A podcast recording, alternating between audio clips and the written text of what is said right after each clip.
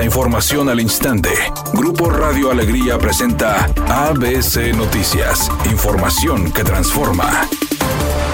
¿Qué tal? Muy buenas tardes, esta es la información. El Estado de Nuevo León prohibió el uso de vehículos todoterreno en áreas de recuperación o zonas forestales. El secretario de Medio Ambiente de Nuevo León, Alfonso Martínez, informó y compartió a todas las personas las restricciones y prohibiciones de los automóviles. Asimismo, anunció las sanciones a quienes no cumplan las indicaciones. Esta situación va dirigida para el cuidado de las zonas que se encuentran en proceso de recuperación y regeneración, por lo que el exhorto a los ciudadanos es evitar estas actividades en áreas naturales. Asimismo, se compartió una serie de restricciones en actividades recreativas, como lo es encender cualquier tipo de globo aerostático, encender cualquier tipo de fuego que pudiera poner en riesgo a los seres vivos y al medio ambiente y no abandonar fragmentos de vidrio, cristales, espejos o botellas para evitar un incendio por los rayos solares ante las múltiples denuncias por el abuso de algunos gasolineros en el precio de los combustibles y que otros más siguen despachando litros incompletos, el titular de la Procuraduría Federal del Consumidor, David Aguilar Romero, llamó a los consumidores a denunciar ante la Profeco las irregularidades que detecten. Les pide asimismo que carguen gasolina en estaciones de servicio que ofrezcan mejores precios. El funcionario advirtió que continuarán haciendo visitas sorpresa de verificación en estaciones de servicio servicio en todo el país. Realizamos 382 verificaciones o visitas de constatación. Una gasolinera se negó a ser verificada en Tijuana, otra más se negó a que se le colocaran los sellos de inmovilización en Tulancingo Hidalgo y encontramos cinco estaciones que no daban litros de a litro. Esto en Guanajuato, Nuevo León, Chiapas y dos en el Estado de México.